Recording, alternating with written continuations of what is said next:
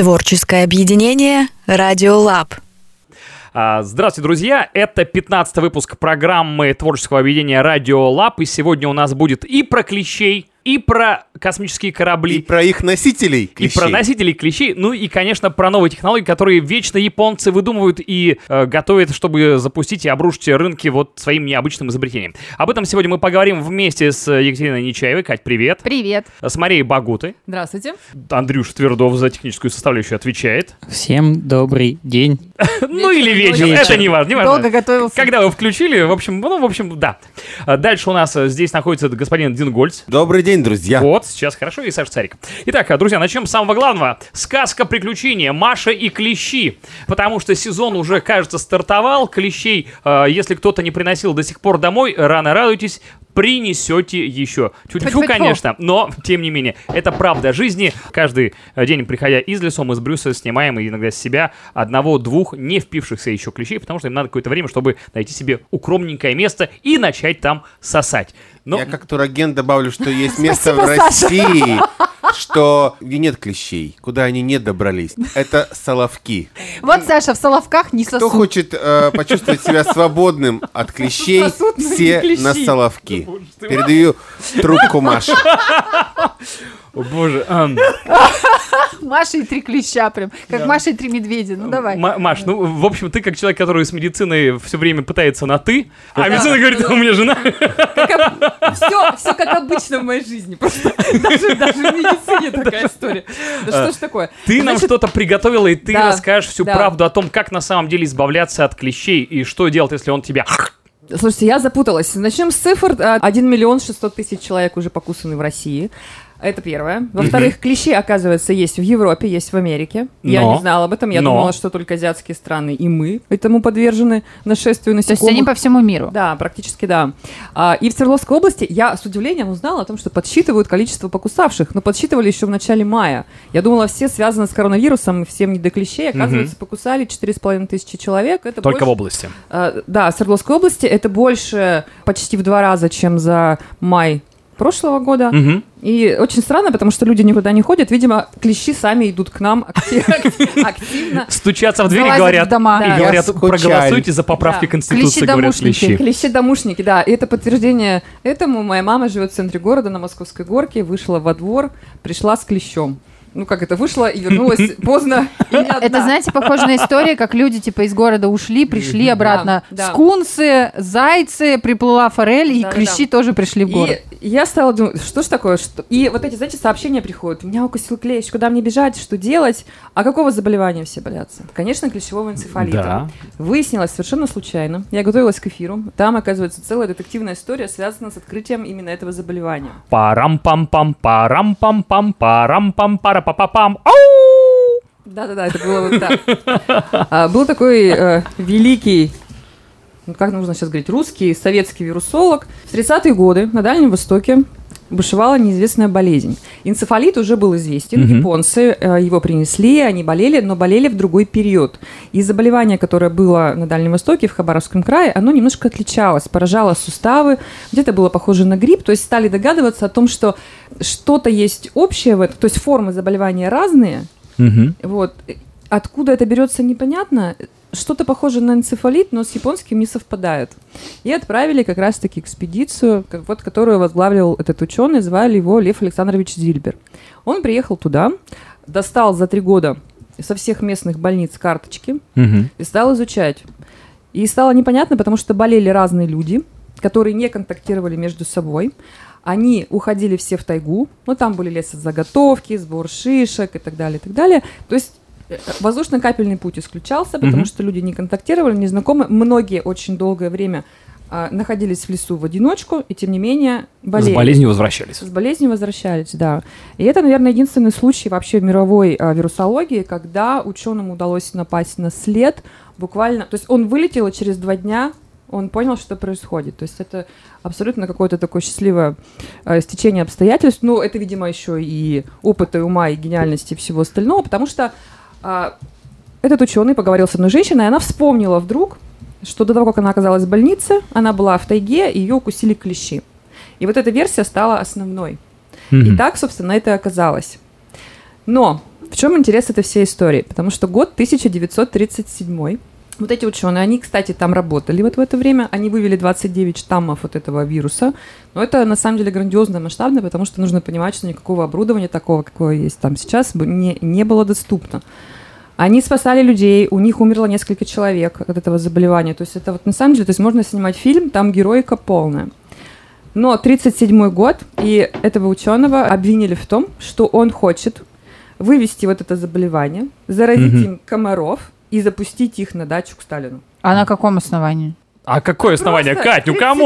год. 37-й. Не, ну а как Большой идея террор. должна прийти все-таки, Нет, заразить нет, комаров. Нет. И Лев Зильбер два года провел в лагерях. Спасло его совершенно случайно только то, что он был достаточно известным ученым в тот момент. За него, кстати, заступался в том числе а, известный очень ученый Юрий Тынянов. Мгм. И через два года все-таки его вытащили из лагерей, он опубликовал книгу, то есть все это подтвердилось. То есть вот такая история с открытием клещевого энцефалита. Это я так, для... для... Жалко, конечно, что он не заразил комаров энцефалитом и не запустил на сталинскую дачу. Было бы хорошо. Было бы хорошо, но это все не подтвердилось. Итак, насчет того, что делать, если вас укусил клещ. Я всю жизнь думала, что ситуация очень простая. Достаем клеща, если можем. Аккуратненько. Аккуратненько. Кладем куда-нибудь в спичечный коробок, ну, я не знаю, куда там сейчас можно положить, ну, что-нибудь маленькое. Везем в травмпункт, ставим себе иммуноглобулин, точнее, нам ставят, и мы э, счастливо живем, наблюдаем за собой инкубационный период. Я открыла, Катя очень любит у нас этот э, телеграм-канал «Намочи манту».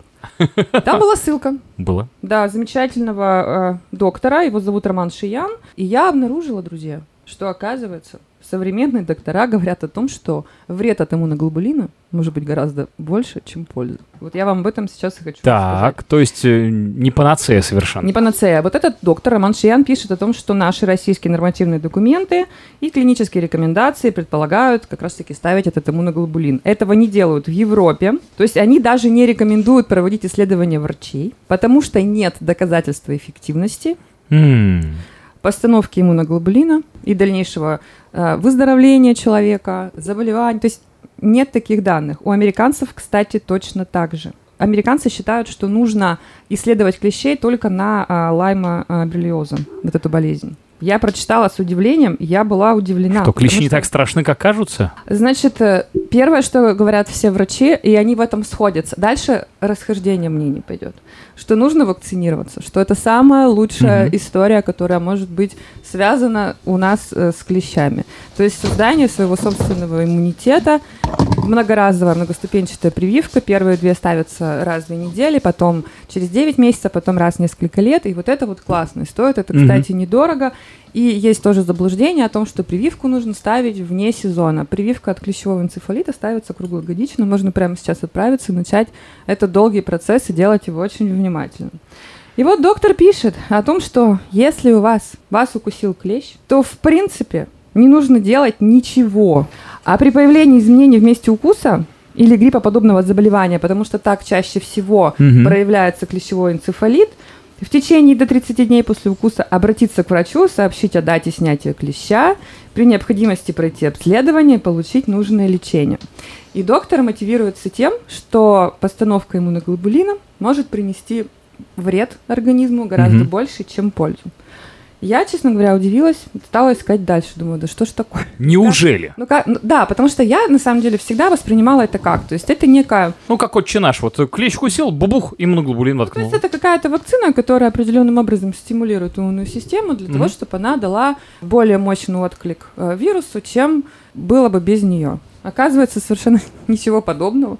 И я нашла, кстати, таких интервью достаточно много, но поскольку сейчас коронавирус, очень много говорят по поводу Государственного научного центра вирусологии и биотехники «Вектор». Ну, да-да-да. Да-да-да. Мгм, Те самые. Вот, и у них э, есть там э, замечательный ученый Валерий Борисович Локтев. Он руководит отделом молекулярной вирусологии флавовирусов и вирусных гепатитов. И вот он как раз-таки говорит о том, что, оказывается, иммуноглобулин защищает человека в одном случае. Оказывается, его нужно ставить до Укуса. того, как вы отправились в лес. В Европе это практикуют. В смысле, подожди, я пошел в лес Да. и воткнул. И, и что, Нет. это регулярно можно Ты делать? просто знаешь, что ты ходишь в лес, Так. ставят иммуноглобулин. Это европейская практика, в Австрии так делается. На три недели человеку хватает. Это из защиты. Но Ну, опять... Прикольно. Да-да-да. На урожай пойти, грибы собрать Да. и, от... Да. все, успех. Вот об этом этот э, доктор говорит. Э, он эффективен, иммуноглобулин, пока вирус не проник в клетки организма. А когда он попадает внутрь клетки, он становится практически недоступен, потому что клеточная стенка, она не, Не пропускает. пускает, да. вирус размножается внутри клетки, и через 6-8 часов появляются новые вирусные частицы, поехали, поехали, поехали. И поэтому он говорит о том, что тогда иммуноглобулин, если мы не будем к австрийскому опыту обращаться, нужно ставить только в течение первых э, часов после, После заражения. Мгм. Но здесь, опять-таки, у нас есть официальные документы, по которым врачи нам должны поставить. То есть вот такой парадокс. Да, иммуноглобулин в течение 72 часов. И сейчас очень по-разному стали толковать, потому что кто-то стал говорить... Очень много, кстати, есть сообщений от наших коллег-журналистов о том, что в Ривде не поставили мужчине иммуноглобулин. На Мгм. самом деле они могут и делать и так, и так, и так, потому что, в принципе, сейчас складывается какая-то практика, что ставят только при подтвержденном у клеща Мгм. носительстве там 6-9 этих э, вирусов. Поэтому очень все странно. То есть э, э, говорят, вот в векторе они считают, что ставить нужно, если точно содержит вирус клещевого энцефалита, и Мгм. да, визиты в лес. По поводу опасности иммуноглобулина. Друзья, это оказывается человеческий белок, который ставят нам. Это огромная нагрузка для организма. То есть я думала, что им- им- иммунная система радостна, но раз слово иммуноглобулин, это... Подпрыгивает и говорит, Да, давай, давай, да-да-да. еще воткни. На самом деле очень сильно это все опасно, потому что готовят иммуноглобулин из крови доноров, иммунизированных против клещевого энцефалита. И доктор говорит о том, что То сейчас... есть уже переболевших, что ли? Да. Сейчас э, он, вот он говорит о том, что ученые занимаются двумя тысячами 400 видов вирусов, они определяют. Но когда берут у человека не проверяют на такое количество вирусов, и он говорит о том, что в принципе не так давно никто и на ВИЧ не проверял, а гепатит С тоже не был известен.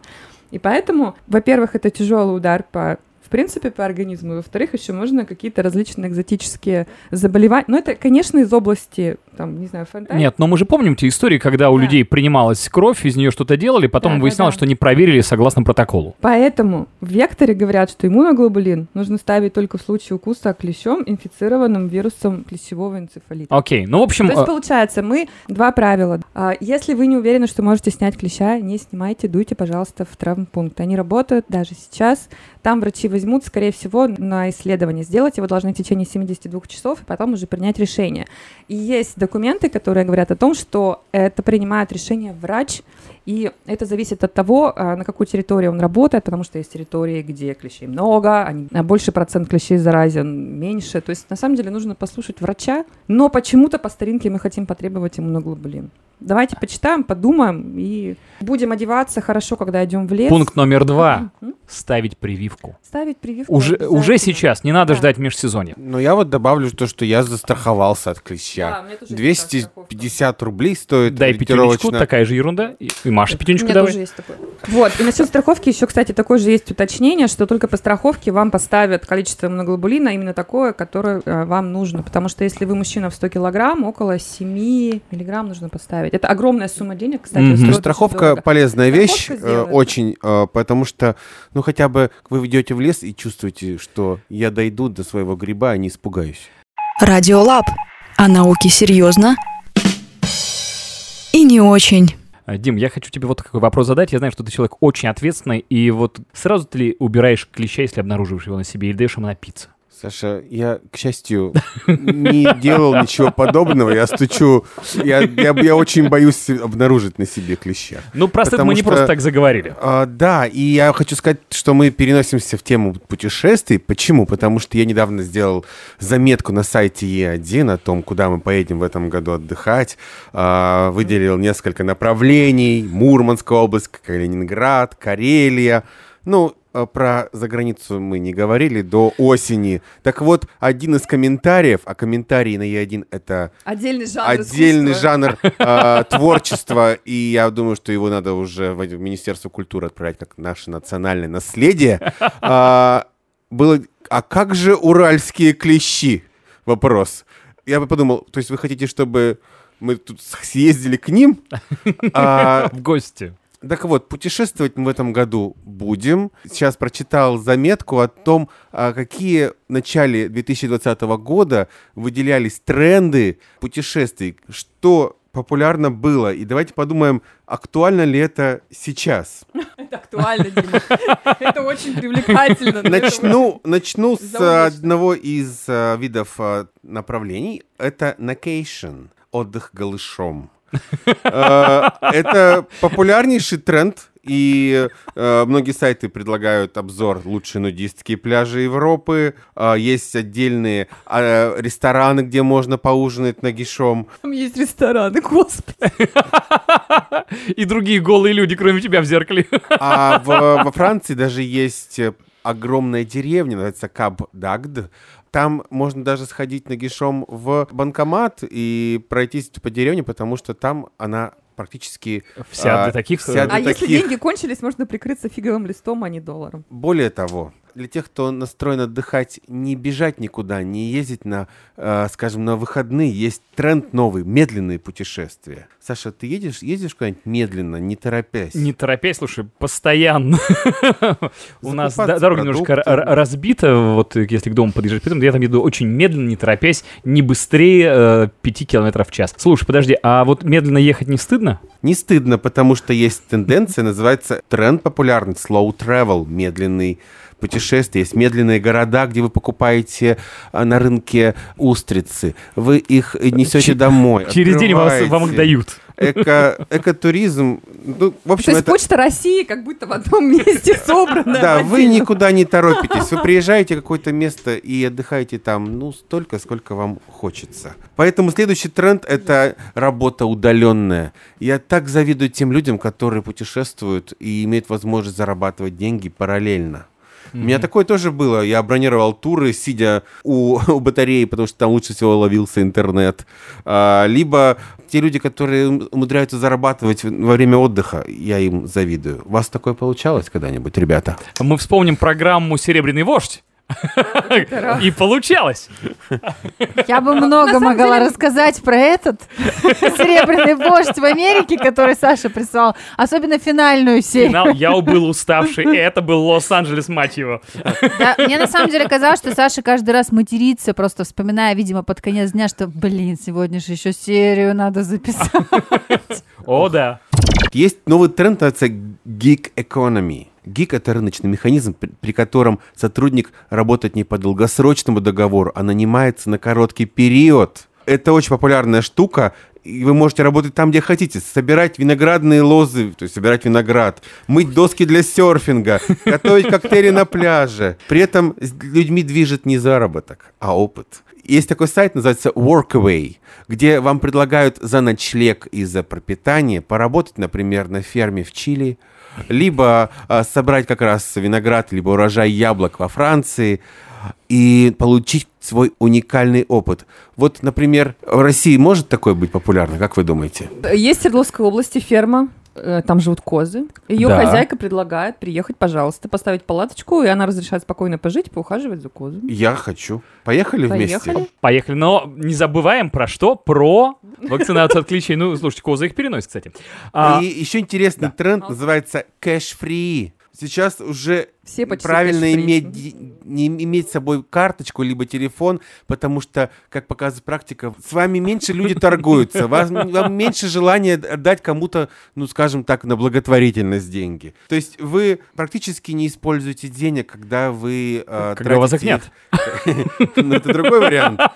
Ну, и есть специальное приложение, называется Revolut. Это э, приложение с конвертацией курса валют, потраченных денег. подожди, а в чем логика? То есть я прихожу на рынок какой-то стра- стране, пользуюсь этой кэш-фри э, и расплачиваюсь просто кредиткой, либо э, вот этим вот чипом, который вмонтирован в телефон. Да, Все. меньше шансов, что тебя кто-то сможет обмануть. Например, вот эти вот разводки, которые в разных странах, когда ты, скажем, приезжаешь думаешь про одну стоимость, тебе впихивают в два раза Так больше. это же скучно путешествовать. Вообще будет. неинтересно, тоска какая. Половина классных историй происходит, когда Да. ты случайно просрал все бабло. Да. Или случайно не просрал все бабло. И как бы и то, и другое становится прекрасным поводом к хорошему, интересному разговору уже по возвращении домой. Так что, не знаю, вот эта вот ваша э, новинка, кэш-фри, нам как-то не подходит. Я хочу сказать, что мне очень важно рассказать вам сегодня про стыд. Я тебя к Это стыду-то новый все склонял, давай. Этого, это, этой жизни 18, 19, 20 годов, который тренд, посвященный жизни Дим, ты жестокий Греты человек. Тунг. Ты сначала про Тунгер. голые экспедиции по городам и деревням расскажи, потом про стыд. Вот как вообще это в твоей голове А, финишируется? Авиастыд и... А, а это другое. Да. Ну, вообще стыд, кстати, на, накейшн, это отдых нагишом, там а, как раз новый Стыд тренд, постоянный. убираем стыд. Так вот, экотуризм — это очень популярная тема, и вы можете путешествовать, меньше используя каких-то средств передвижения, которые выделяют какие-то Углекислый газ. углекислые газы, да. И появился новый термин, называется flight shaming, либо Блин, забыл эту фразу. А, Давай еще раз попробуем. На каком языке сейчас ты скажешь? По-шведски, потому что я учил шведский.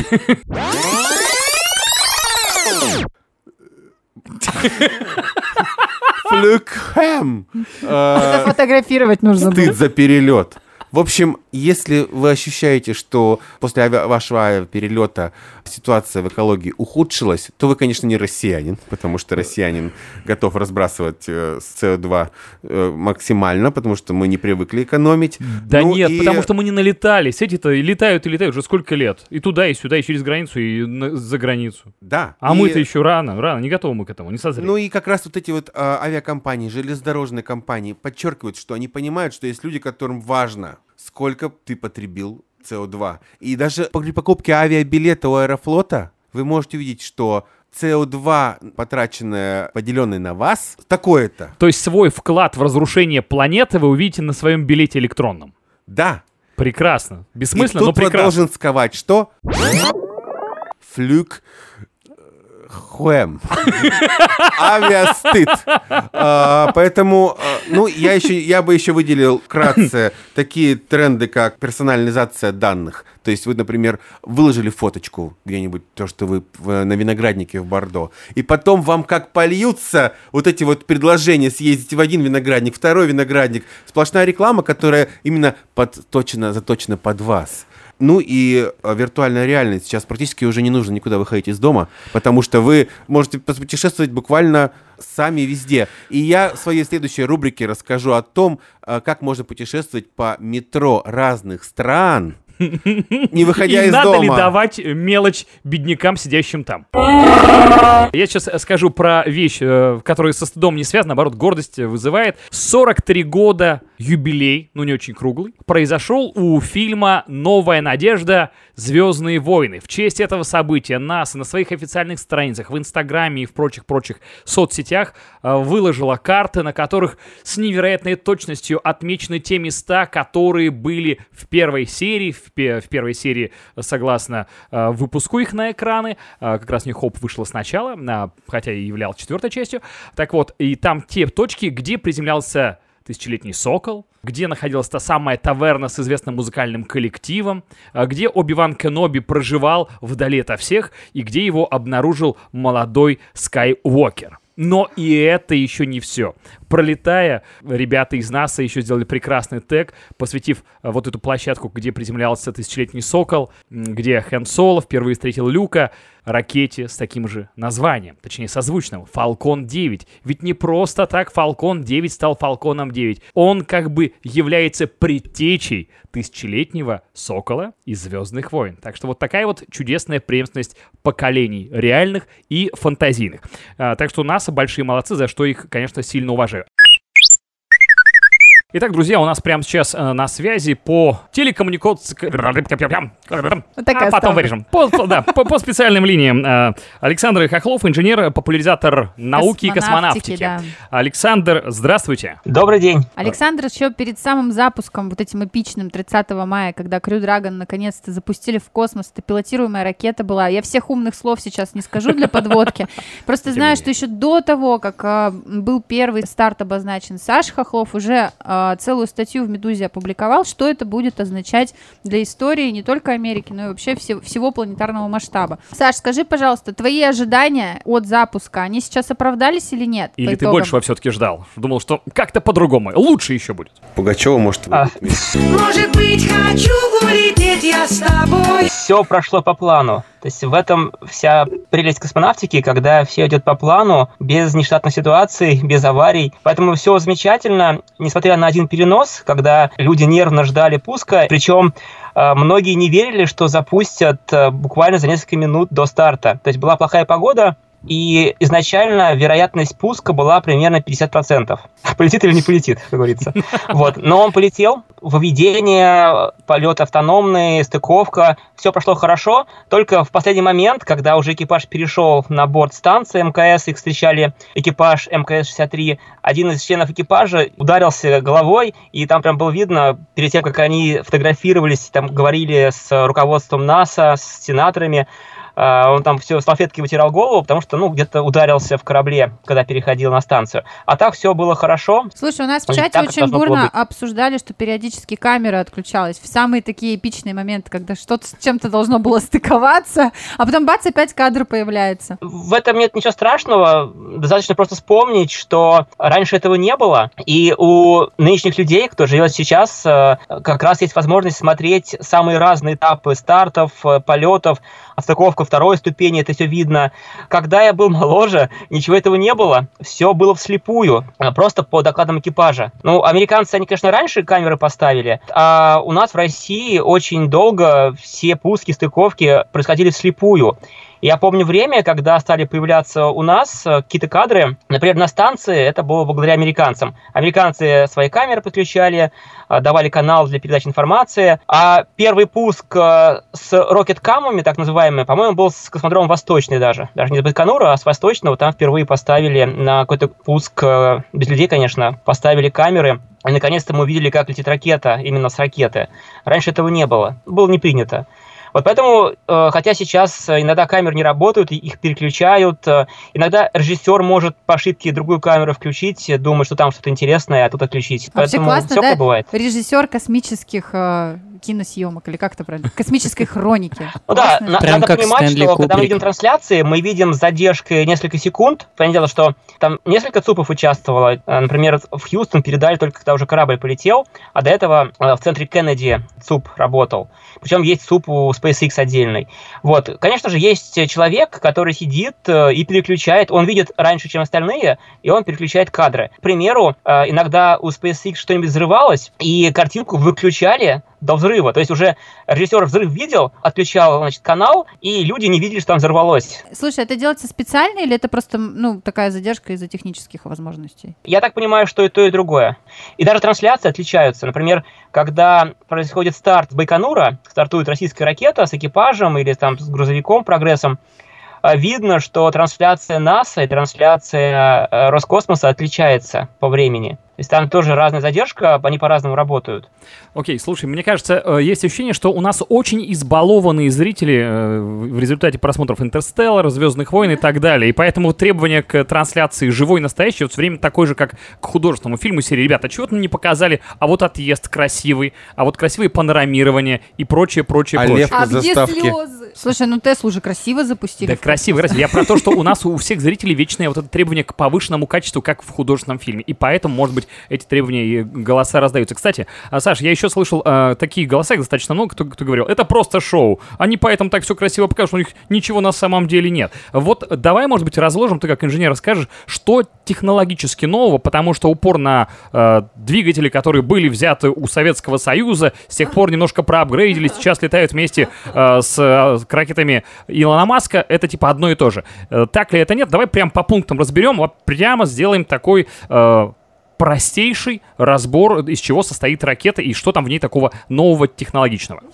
А, Здесь есть две стороны. Одна сторона, э, в пилотируемой космонавтике достаточно все близко и одинаково, потому что не так много можно придумать, есть законы физики, которые ограничивают конструкторов, которые создают космическую технику. Поэтому, значит, и Starliner, и в данном случае Crew Dragon, который сейчас полетел, а Starliner — это его конкурент компании Boeing. Оба корабля имеют некую схожую схему полета, но там тоже есть отличия. Даже расскажу, чтобы немножечко понимали зрители. Mm-hmm. К примеру, выводится корабль Crew Dragon на ракете Falcon 9, блок 5. Это последняя ракета от семейства Falcon 9. Компания SpaceX больше не планирует модернизировать эту ракету, и как бы они добились самого лучшего, что могли сделать. Теперь эта ракета способна выводить и грузовые корабли, и пилотируемые корабли, и Старлинки, и другие спутники. И Илон Маск теперь собирается все силы бросить на Starship, на свою новую ракету одновременно корабль. Но э, чем отличается Falcon 9 Block 5 от всех остальных? Это многоразовая ракета. Ее э, первая ступень э, после выведения второй ступени и полезной нагрузки садится на платформу. Есть две платформы, баржи. Одна в Атлантике используется, она в переводе называется как «Конечно, я все еще люблю тебя». И вторая, которая переводится как просто читать инструкции, находятся в Тихом океане. Первая ступень возвращается, она спасается. Иногда они падают, иногда они не справляются с управлением и промахиваются мимо баржи, или там штора может быть, или ветер. Но это многоразовая первая ступень. И вот та ступень, которая вывела корабль Crew Dragon, она обязательно будет еще раз использоваться. Единственный момент, она не будет использоваться для выведения астронавтов. Есть э, условия контракта НАСА, по которому э, многоразовые части этой системы для пусков людей, астронавтов, могут использоваться только один раз. А дальше вот эта вот первая ступень сможет вывести Starlink, грузовой корабль к станции, все что угодно, только не людей. А с чем это а, связано? Вторая ступень, типа безопасность? Которая... Да, это безопасность, потому mm-hmm. что, ну, они э, хотят не заморачиваться с повторной сертификацией mm-hmm. этой ступени, а просто хотят новую ступень, они это себе могут позволить. Она будет летать дальше как многоразовая уже для других целей. Mm-hmm. Вторая ступень э, вывела дальше на опорную орбиту, примерно 200 километров от Земли. Дальше она стыковалась и сгорела в атмосфере. Иногда люди путают то, что в Америке и в России немножечко по-разному называют части ракет. Например, боковые ускорители, у нас это первая ступень, у нас вторая ступень, а у них центральный блок первой ступени. Вот есть такие отличия, которые иногда люди путают, но это достаточно легко разобраться, просто но... почитав про наши ракеты, про американские. Ну, это прямо как с первым этажом вот. в Америке и в России. Да, да, да, вот то же самое, как вот, да. А пока еще Илон Маск не планирует спасать второй ступени, потому что это очень дорого, тяжело и не сразу получится, поэтому они просто сгорают. Но есть такой нюанс, что у других пусков, например, когда Старлинки они запускают, над аппаратами стоит обтекатель, стоящий из двух створок. Вот эти створки уже спасают. Они падают, и дальше их ловят э, в сети специальные два судна. Как сказал Илон Маск, у него ракеты на 80% многоразовые, а у Роскосмоса 0%. Был у меня такой твит. Ну, в данном случае, когда полетел Crew Dragon, у него нет э, обтекателей, как и у Starliner компании Boeing нет обтекателей, потому что сам корабль справляется с аэродинамическим воздействием атмосферы при введении. И специально есть э, у Боинга, там стоит крышка специальная, которая потом отстреливается, а у корабля Crew Dragon есть специальный колпак, который открывается при подлете к станции, чтобы стыковочный узел открыть, стыкуется, а потом закрывается для того, чтобы потом сесть на землю. И у самого корабля Crew Dragon есть две части. Это агрегатный отсек, который одновременно грузовой отсек для негерметичных грузов, на котором еще стоят панели солнечных батарей, прямо по корпусу расположены, а не отдельными панелями, как у других кораблей обычно бывает. Он одноразовый. И когда корабль отстыкует от станции, он отстыкуется и сгорит в атмосфере. И возвращаемая капсула, э, у нас называется спускаемый аппарат, ну, можно назвать его командный модуль корабля Crew Dragon, где находятся астронавты, где установлена система аварийного спасения. Это еще одна из причин, почему у Crew Dragon нет обтекателей. У кораблей «Союз» и, например, у американского корабля «Орион», который полетит потом к Луне, в следующем году, кстати, беспилотный полет будет, Артемида-1 миссия, там обтекатели, и на них стоят сверху система аварийного спасения, это такая штанга-ракета, что у «Ориона», что у корабля «Союз», которая должна спасти корабль, если вдруг будет под ним ракета взрываться. У корабля, вернее, Crew Dragon и у корабля Starliner компании Boeing система аварийного спасения не встроена в саму возвращаемую капсулу. Это то, что отличает от корабля «Союз», к примеру.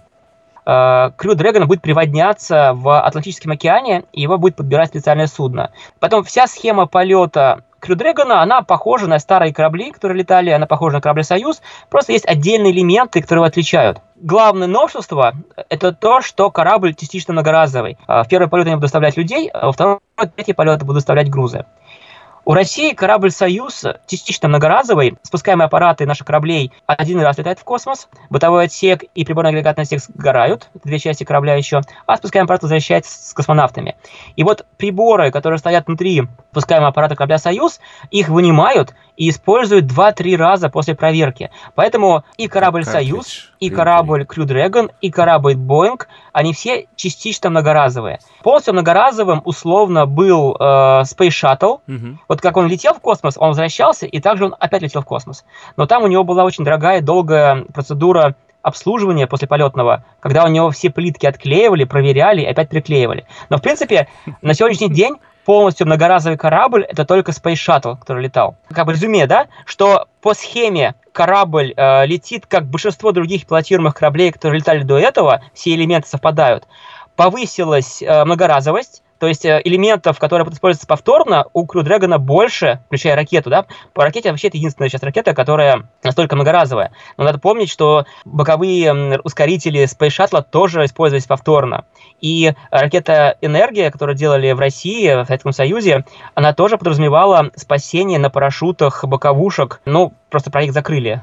И так как корабль Crew Dragon — это новый корабль, который создавали в 21 веке, вот в последние десятилетия, то он в себя включил все новое, что есть техники. Саш, ты сейчас упомянул проект о спасении боковых э, обтекателей, да, на Ускорителей. параш- Ускорителей. ускорителей, извините, на парашютах. Почему закрыли проект в России? Денег не хватило или из-за чего? С энергией Бураном достаточно простой и печальный ответ. Э, Когда систему сделали, а, для нее не было полезной нагрузки.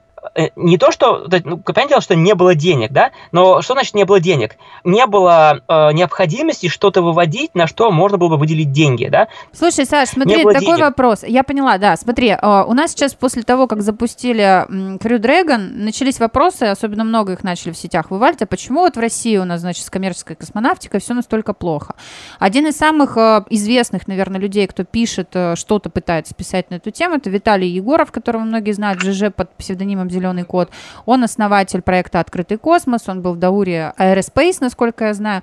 И вот, значит, один из э, постов, который он опубликовал сразу, он считает, что этот запуск успешный откинул Россию на 10 лет в космической промышленности. Чем он, значит, это все дело подкрепляет? Он считает, что, во-первых, межпланетный космический корабль «Орион», который вот будет беспилотно до Луны лететь, он практически уже готов, а сверхтяжелая ракета СЛС, если она, ну, я правильно сейчас произношу, надеюсь, готовится к Да, испытаниям, SLS. Да, готовится к испытаниям блока двигателей первой ступени, который как раз покажет готовность ракеты к покорению лунной орбиты. В то время как наша Федерация и Орел сейчас в таком состоянии, в котором Орион был 10 лет назад. После чего э, он подытоживает, что мы сейчас не то, что даже на втором, а уже на третьем месте, делим третье место вместе с Индией по космическим прорывам. Вот ты с этим согласен? Потому что я сейчас услышала, что, оказывается, технологии-то у нас отличаются минимально. Почему тогда у нас Россия так отстала на 10 лет, по мнению Егорова? Э, Я с ним согласен, э, там просто есть некоторые нюансы, которые сейчас попробую сказать. Э, Откинула больше это в информационном смысле, так-то все оно как есть, так и есть. То есть у Вот, нас примеру, пиарщики у Роскосмоса хреновые. У нас скажу просто, понимаешь, у нас есть история Ага. внутренний пиарщик, зовут ее Оля Зорина. Она отрыла статистику за 2018 год, из которой выводы сделала, что запусков, удачных, успешных запусков у Роскосмоса было в разы больше, чем у всех других стран. Почему тогда получается, что опять Россия у нас в хвосте где-то, а успешный запуск Crew Dragon и весь мир на ушах стоит, и все аплодируют Илону Маску? Вот у нас реально проблема в пиаре или у нас в технологиях проблема? Или в деньгах у нас проблема? В чем проблема-то у нас? Поясню, что я э, удивлен про 2018 год. Э, в 2018 году первое место делили США и Китай, Мгм. а в 2019 году первое место у Китая. До этого Россия была, то есть за 17 год, там Россия, видимо, была на первом месте, и много лет Россия была на первом месте. И проблема с протоном, ракетой «Протон». Россия находится теперь на третьем месте по пускам ракет. А что нужно Это сделать? только- только- Нам своего Илона Маска нужно завести или что необходимо для того? Они сами О- заводятся. Он не получится. Нет, э, они не- заводятся государством. В них государство я, просто простой пример. Илона Маска, компания SpaceX, она выращивалась несколько лет. В России не привыкли к конкуренции. Все Мгм. знают, что есть взятка, что там тендеры все эти, они заранее решены, что все конкурсы, они условные. А в космонавтике у нас вообще единственный поставщик. Потом в России э, слово конкуренция не понимают. И надо понимать, что когда появилась компания SpaceX и Илон Маск, он конкурировал с большим количеством других компаний, других, в кавычках, Илонов Масков, э, конкурировал, чтобы занять то место, которое он сейчас занял. Э, И как раз Илон Маск, почему вот он такой классный, э, потому что он ее выиграл. Ну, то есть нам, дело, что есть, условно, э, в России про для того, чтобы стать э, первыми, не хватает конкуренции. Правильно я тебя понимаю? У Здоровый нас много такой- чего не хватает. Это так- такой глубокий, долгий разговор. Так как я в в космической промышленности очень долго, я э, знаю большинство журналистов, знаю большинство стартаперов э, космических российских, э, знаю людей из промышленности, от- отовсюду, из институтов. Феномен Илона Маска в России сейчас невозможен. Нужно очень много изменить в России, именно в России, не в Роскосмосе, а в, в России, системе, да. чтобы у нас что-то подобное было. Я, ну, мне грустно, что люди этого не понимают. Спасибо, Саш, большое. У нас Саша Хохлов был с нами, инженер, популяризатор космонавтики. Ну и, кстати, говорить, что Маска вырастили, не надо, потому что у него до этого PayPal был прекрасный, ра- зарабатывающий проект и прочее, прочее, прочее. Так что, что государство ему дало денег, и все началось, ну, это не А, так. Это, это как бы... Я, я- я хочу все-таки это пояснить. Да. Это тоже некоторая ошибка. Мгм. А, в чем смысл? В том, что, конечно же, его вырастили. Он сам лично много раз на крупнейших мероприятиях говорил спасибо НАСА, потому что когда говорят, э, что создать с нуля невозможно, без государства этого не получилось, но это факт. Как бы э, меня удивляет, когда в минус говорят общеизвестный нормальный факт, как бы, ну, я как специалист э, просто понимаю, насколько дорого стоит эксплуатируемая космонавтика, насколько дорого стоит создание ракет, испытаний и так далее. Понятное дело, что это могло быть либо государство дать денег на то, чтобы Маск создал такую технику. Те деньги, которые у него были до этого, просто позволили ему начать работу. Был момент, э, это в книгах о нем есть, э, когда он ночевал у друзей, он не знал, что он будет есть э, и так далее. Э, Это уже когда он создавал ракету Falcon 1. Первые деньги, они просто были съедены для начала бизнеса. И если бы не контракт с НАСА, ничего бы не было. Но это нормально, так должно быть. То есть тут два пути. Либо дает НАСА, либо дает человек с деньгами уровня там, Билла Гейтса. Но Билл Гейтс э, спасает людей во всем мире, создает там лекарства и так далее. Поэтому это нормально, что государство дал денег Маску, и он создал свою компанию. Просто оно могло дать кому-то другому. Да, То есть его заслуга в том, из что он 150. Илонов Масков ему повезло больше остальных. да. Спасибо, Саш. Радиолаб. На светлой стороне силы. А вот Катя, я знаю, тоже знает много про стыд. Но стыд... О, про Звездные войны. Да, про Но «Звездные нет. войны». Нет, э, я знаю, что все-таки твой доктор Кто скорее, чем э, Люк Скайуокер и его Они вселенная. все мои. Сказала она, плотоядно улыбнувшись.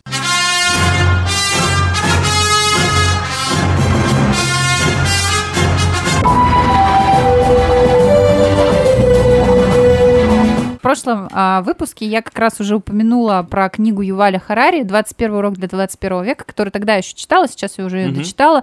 А, почему к ней хочется вернуться? Потому что недавно Юваль Харари дал свое интервью а, порталу РБК, Мгм. и, собственно, для того, чтобы просто тем, кто не знает, рассказать, э, кто это такой, это израильский историк, профессор Еврейского университета в Иерусалиме, и это как раз автор одной из самых нашумевших книг современности «Сапиенс. Краткая история человечества». Ее очень много, очень долго обсуждали.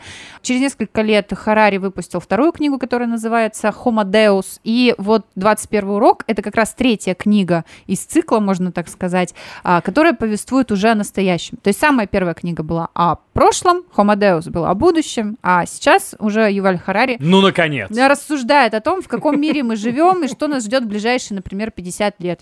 Короче, знаете, а, есть такая штука, например, вот в музыкальной индустрии. А, Раньше было очень популярно выпускать музыку альбомами. Мгм. Причем альбом это был такой крайне выверенный продукт. Высказывание такое Да, то есть это было очень цельное Ну, высказывание. по сути, Есть- книга. да, ты его читаешь книгой. Вот в последнее время в музыкальной индустрии, это, кстати, многими э, музыкальными историками отмечено, это тренд, который сходит на нет, но некоторые группы, особенно масштабные стадионные группы, к нему возвращаются, потому что иногда высказывание э, о глобальных вопросах такой величины, э, как расизм, например, который сейчас на повестке, или о миграции, или о каких-то пандемиях тех же самых, они просто не умещаются в один трек. Для этого нужно выстроить какую-то очень четкую, красивую картину. Помните пластинки мультипульти? Там тоже ведь было высказывание А приключения кузнечика Кузи? На секундочку. В своих полях э, березой пахнет э, в море, понимаешь, там, и от песчинки вся земля твоя, понимаешь? Вот высказывание, а а вы Класс, харари-хари. огонь. Короче, знаете, э, почему мне хочется посоветовать эту книгу, скажем так, субъективное мнение. В наше время немало очень философов развелось, но очень немногие из них, а я почитала достаточно книг, могут свою книгу составить как музыкальный альбом. В частности, Юваль Харари, он идет от общего к частному. У вас первая глава посвящена различным политическим, ну, я не знаю, как это, учениям назвать, а, комму- Доктринам. да, к доктринам, то есть Мгм. либерализм, коммунизм, тот же самый фашизм, а, социализм, и почему каждый... из- Трампизм. Трампизм, он, кстати, на Трампа очень много там рассылается, и почему каждый из этих а, политических движений по-своему не срабатывает. И Мгм. сейчас, констатирует Харари, у нас идет разложение, собственно, либерализма. Когда либерализм только зародился, у нас был выбор. Мы могли выбирать между коммунизмом, между социализмом, между э, либерализмом, а сейчас у нас один либерализм, по сути, э, склоняющий нас все время в сторону демократии. Только товарищу Цинзиньпиню не говорите. Ну да. А, имеется в виду э, из тех, которые могут максимально удовлетворять права человека, но когда либерализм с чем-то не справляется, куда-то еще выбирать, пока что мы не придумали куда, и нового движения нет. И вот с этой общей мысли Харари начинает рассуждение в своей книге. И дальше он идет по главам, как по трекам в большом альбоме. То есть от общего вот этих вот политических движений он переходит к общей ответственности, которую может испытывать человек. И это, кстати, как раз отсылка к Диминому аэростыду, так скажем, потому что если раньше ты жил в какой-то условно деревушке и потреблял конкретные товары, например, сам выращивал помидоры, яйца ты покупал у соседки напротив, а, обувь тебе делал сосед, который проживает через два дома, ты понимал, что ты им платишь деньги, обеспечивая, допустим, их старость или их семьи, и ты понимал, за что ты платишь. Но у тебя не было мысли, как могла быть мысль, например, у дворянских девушек 19 века в Англии, что размешивая своими беленькими ручками белый э, сахар в чае, Rolls. они, возьм... они этим спонсируют работорговлю и ужасное отношение к работникам плантации, которое Мгм. происходит от них вообще на другой стороне мира. И они не могли об этом узнать. А сейчас у нас есть СМИ, у нас коммуникации, и мы все обо всем знаем. Мы понимаем, что одежду, которую мы покупаем, например, через... э, H&M, шьют какой-нибудь H&M, Бангладеш. да. То их Мячики могут в шить где-то в странах третьего шьют. мира, в экономически вот этих отстегнутых зонах, где будет каждый человек страдать и... И э, записки писать, помните? да, и записки историй? вшивать. И то же самое происходит с этими билетами. То есть ты по факту не покупаешь это топливо, ты покупаешь билет на самолет, но при этом ты должен себя чувствовать ответственным, что кто-то этот керосин где-то производит, продает, и где-то из-за этого, воз- возможно, где-то в Африке, не Экология знаю, страдает. страдает экология, зоновые дырны появляются. Ребят, пандемия старалась, но она не смогла убить столько людей, чтобы как-то свободнее человечество вздохнуло. Ну, не вышло, подождем следующую. И вот, значит, через вот эти вот мысли о глобальном Юваль Харари, он спускается до частного, вплоть до, ну, вот сейчас просто ремарка, а, понятное дело, что Юваль Харари — это еврей по национальности человек. Более того, он в этой книге, я не знаю, в других книгах он прямо заявлял или нет, что он гомосексуалист. И он а, где-то в первой части книги об этом говорит и дальше рассуждает на эту тему. И когда доходит а, до того, что нужно уже, не знаю, обвинить какую-то нацию в национализме, он делает очень просто. Он говорит, я же не могу критиковать другие нации. Давайте я сейчас оттопчусь на своих. И он целую главу посвящает евреям и тому а, Сионизму. Сионизму в том числе, потому Мгм. что это немножко разные. То есть евреи как нации и а, их, допустим, там религиозные какие-то, да, устремления, предпочтения и желание увековечить иудаизм как просто одну из основных религий, от которой, понятное дело, что пошло христианство, пошло мусульманство, но вот, значит, они пуп земли. И вот он, значит, вокруг этой истории о том, насколько м, по-своему каждой нации нужно быть скромной, и в чем должна выражаться эта скромность. У него тоже есть рассуждение на эту тему. Но, ребята, самое классное в этой книге это, конечно, финал. Потому что, как в любом масштабном произведении философа, нельзя размышлять на такие глобальные темы, не задавшись одним единственным вопросом, которым задаются все всегда. А в чем смысл жизни? И Да боже, ну вы- 43. 42, во-первых, Саша. 43.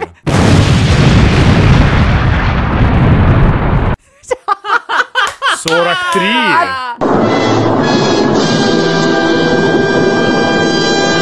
Вот и как с этим человеком потом просто 43. дальше жить и обсуждать научную популярные темы?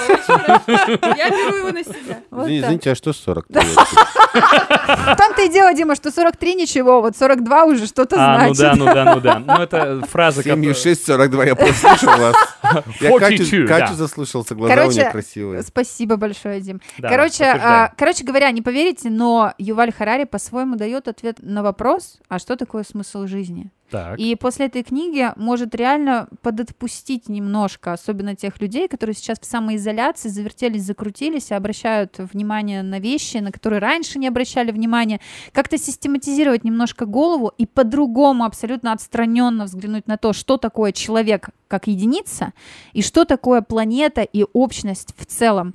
А, Я считаю, что это очень достойная книга с точки зрения целостности мыслей, которые в нее вложены, причем не навязывающих ну, тебе какое-то определенное мнение, а заставляющих тебя поразмышлять и подумать. И реально, вот просто представить про себя, для тебя что-то будет значить вот эта отметка в билете, что ты сделал вклад в ухудшение экологии, или не будет это значить, и почему? И дальше вот твоя жизнь может сложиться определенным образом, исходя из этой мысли.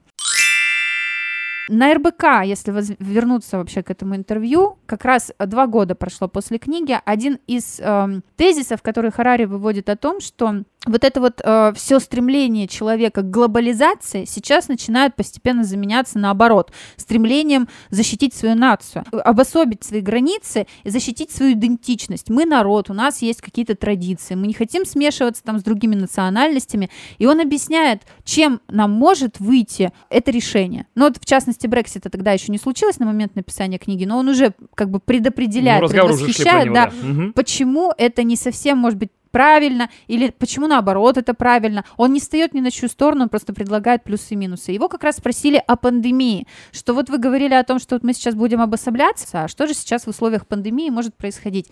И в данной ситуации Юваль Харари опять подчеркивает, как любой философ, два выхода из этой ситуации.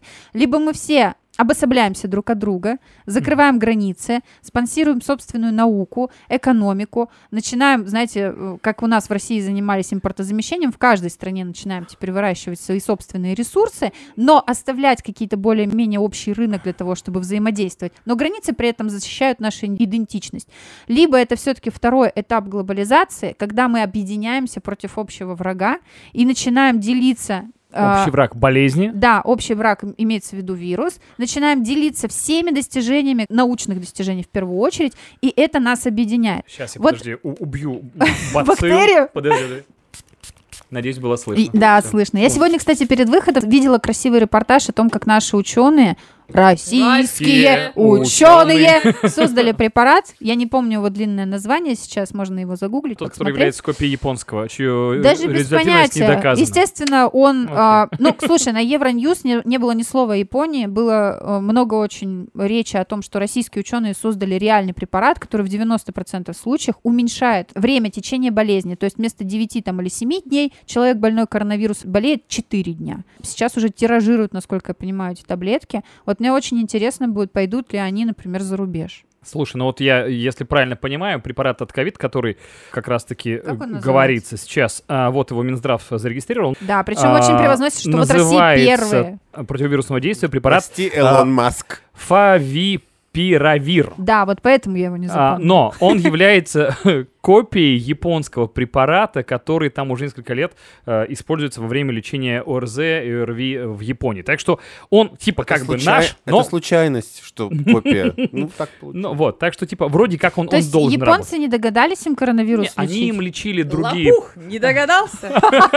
А, они догадались, и они лечили, но э, там одна из проблем в том, что эффективность в Японии препарата не была доказана. А, а у нас есть Минздрав А на теперь, всё. внимание, я выворачиваю на свою историю про Японию. Давай, давай. В Японии э, выделили 43 причины, почему этой стране удалось достаточно благополучно миновать большие проблемы с коронавирусом. Потому что в Японии действительно мало бол- болело. Они первые столкнулись с этой ситуацией, потому что не посмотрели, как развивается болезнь на круизном лайнере. Помните? Да-да-да. Заточенные, сводки с обреченные. И вот как раз гипотеза, которая пишет Forbes, в основе этой гипотезы лежит японский язык. Говорящие на японском языке люди, по версии э, журнала, потенциально выделяют меньше зараженных вирусом капель при разговоре в сравнении с теми, кто общается на других языках. Например, японцы говорят не суфы хочу, а суси. Например, да? Слюни не разбрызгивают, короче. Короче говоря, да, и я хочу... Все в себе держит. А, культура? Во-первых, они... э, так, это та культура, которая не здоровается руками. Не э, целуются, не тем более. целуются. Они наклонился, значит, уважаешь. Маш, вот, я потом тебе расскажу прекрасное порно, которое я посмотрел про японскую... Я думала, ты скажешь, я потом тебя поцелую, Саша. И поцелую тебя тоже потом про то, как японцы встречают женщину, пришедшую сниматься в фильме про групповой секс. Это удивительно. Так что они, конечно, на, на людях себя ведут прилично, это правда. переходя от Сашиной в реплики, могу сказать, что одна из таких причин, которая спасла Японию от коронавируса, это лингвистическая. Даже существует, есть гипотеза э, ученых по фамилии Сипир и Уорф, два э, Сепер Уорф, это Да, известные два лингвисты. американских Да. лингвиста. Очень интересная тема. Это вот основы мышления э, связаны с языками. Например, вот если в твоей стране, у твоего языка, у разных племен африканских или э, латиноамериканских нет понятия, например, право либо лево, то они этим понятием не оперируют, и, например, они смотрят вот окно. Окно у него, у этого человека находится не справа, а на север от него, например. М. Либо, если в твоем по- языке нет слова фиолетовый, то это просто один из оттенков синего. Либо, например, в американском языке, в английском языке, например, если ты видишь, что на бочке написано, что э, бензин, да, то ты там не будешь, наверное, курить. Но если ты увидишь слово empty, то есть пустая бочка, Мгм. при этом как бы риск, э, что она взорвется, не снижается особо. Пары ведь остались. Да, ты, ты подумаешь, ну раз пустая, значит я пойду-ка и там, пока я покурю. Поэтому, например, в Германии меньше общаются друг с другом, либо в Швеции, там меньше проблем связанных с коронавирусом. А вот США, Бразилия, Италия, Испания. Россия, Да. мы же говорим суши. Нас и спасает, выплескиваем нас всю спасает слюну. только расстояние Слушайте, просто в России. Мы пока до- доремся до того пока- берега, не вы. Радиолаб. Проводим опыты, ставим эксперименты, проверяем гипотезы.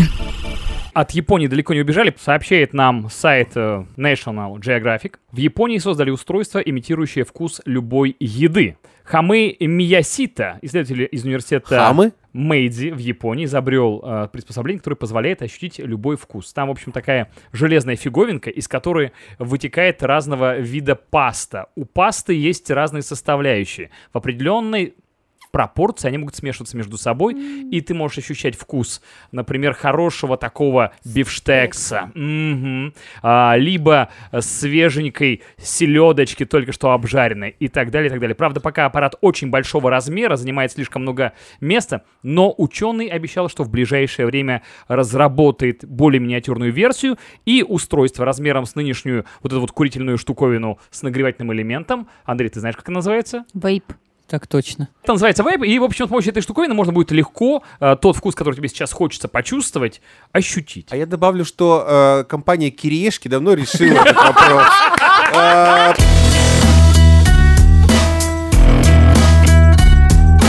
Потому что однажды я купил, э, наконец-то я додумал, подумал, что надо, Российские кириешки.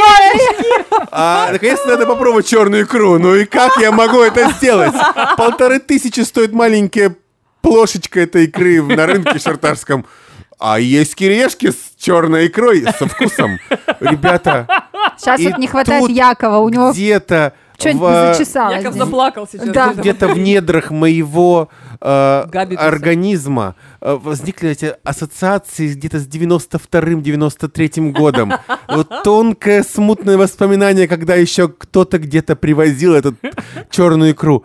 В общем, японцы опоздали, кириешки решили вопрос. Я также Тут сразу подумал, помню, как вчера, 93-й, 92-й, а родился я в 94-м. Ну. Давай. Компания NVIDIA сделала шаг навстречу тем, кто любит записывать подкасты. Это сейчас очень актуально Сейчас себе похлопали, молодцы, да, спасибо. Вот, потому что, ну, сейчас действительно возрос интерес к аудиоконтенту, и, соответственно, ну и, в принципе, стримы, видеоролики, прямые эфиры. В общем, NVIDIA хочет быть э, везде первой в плане цифровых технологий и придумала технологию, которая называется NVIDIA RTX Voice. Это, грубо говоря, система шумоподавления, но не такая, как обычно раньше было. То есть мы загружаем туда файл, он удаляет оттуда все полезное вместе с шумами, и потом у нас обрывки фраз получаются. Нет, технология работает практически как нейросеть и использует для этого видеокарту. Но придумали они это все, чтобы увеличить продажи их новых видеокарточек с технологией RTX. Это очень сложная технология, которая позволяет нам в кадре показывать отражение света так, как это есть в реальной жизни. Потому что раньше все это было искусственно, а сейчас вот в компьютерных игрушках все прям за правду практически. Но на самом деле технология использует все то же самое, что было в их более прежних карточках. И программно они делали ограничения, что установить новое приложение можно только купив новую видеокарту. А потом какие-то умельцы внимательно покопавшись в коде, э, в желании ощущения, ведь программа устанавливается абсолютно бесплатно, ее установить, начали копаться в коде, оказалось, чтобы ее установить, нужно удалить всего лишь навсего одну строчку кода из базовых настроек что может сделать, в принципе, практически любой человек. Открыть блокнот и удалить строчку. Писать ничего не надо. То есть удаляется... Ньюками так можно было делать и улучшать мощность оружия. Вообще очень просто. Вот. И, соответственно, при помощи блокнота и своих ручек можно установить себе приложение, если у вас есть видеокарта NVIDIA практически любого поколения, и очень качественно записывать голос. И вот они. Здравствуй, Илон Маск. Технологии наступили. Уже чистая запись голоса, возможно, даже на самую дешевую петличку, потому что эта технология полностью твою речь пересчитывает. Вау. И э, вполне возможно, что это приведет к тому, что бум аудиоконтента, он и так уже вот назревает, а будет еще больше, потому что теперь обычный среднестатистический э, рэпер, откуда-нибудь Сельмаша, может действительно теперь устроить себе дома домашнюю студию, купить и, и самую... уделать 50 цента по и качеству уделать звука. по качеству звука, да, лейблы типа Universal и так далее. Слушай, здорово, хорошие ребята, эти хакеры. Хакеры хорошие люди, Nvidia тоже хорошие люди, но очень жадные. И это нормально. Я прочитал интереснейшую статью на сайте N плюс 1. Есть такой сайт, Мгм. популяризирующий Да. науку.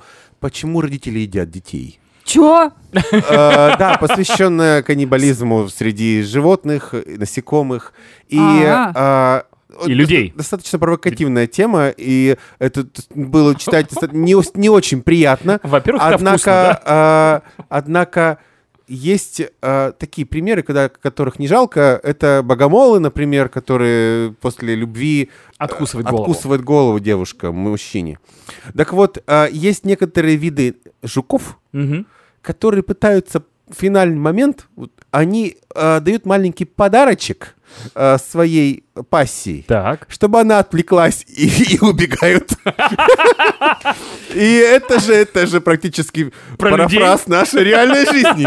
И это замечательно, потому что я хотела сказать, друзья, Клещ Валера приглашает всех на шашлыки. Будьте бдительны и разрушим еще один миф. Нет данных о том, что эксодовые клещи переносят ковид. От вашей клещи ваши подарочки ждут. Да. Приходите. Итак, друзья, если вы послушали и вам, надеюсь, понравился, то сделайте, сделайте детей сейчас ходите. Я шучу. Я могу сказать, что я сегодня покупал на шарташском рынке у А ты потрясающего продавца букет цветов для подруги, которая свой муж есть. А он говорит, ваша девушка после того, как вы подарите, ночь спать не будет. Я такой, ну я этого не планировал. Друзья, если вы дослушали наш 15 выпуск до конца, пожалуйста, поделитесь им, потому что больше людей должно узнать о науке, ведь наука, она, сучка, классная.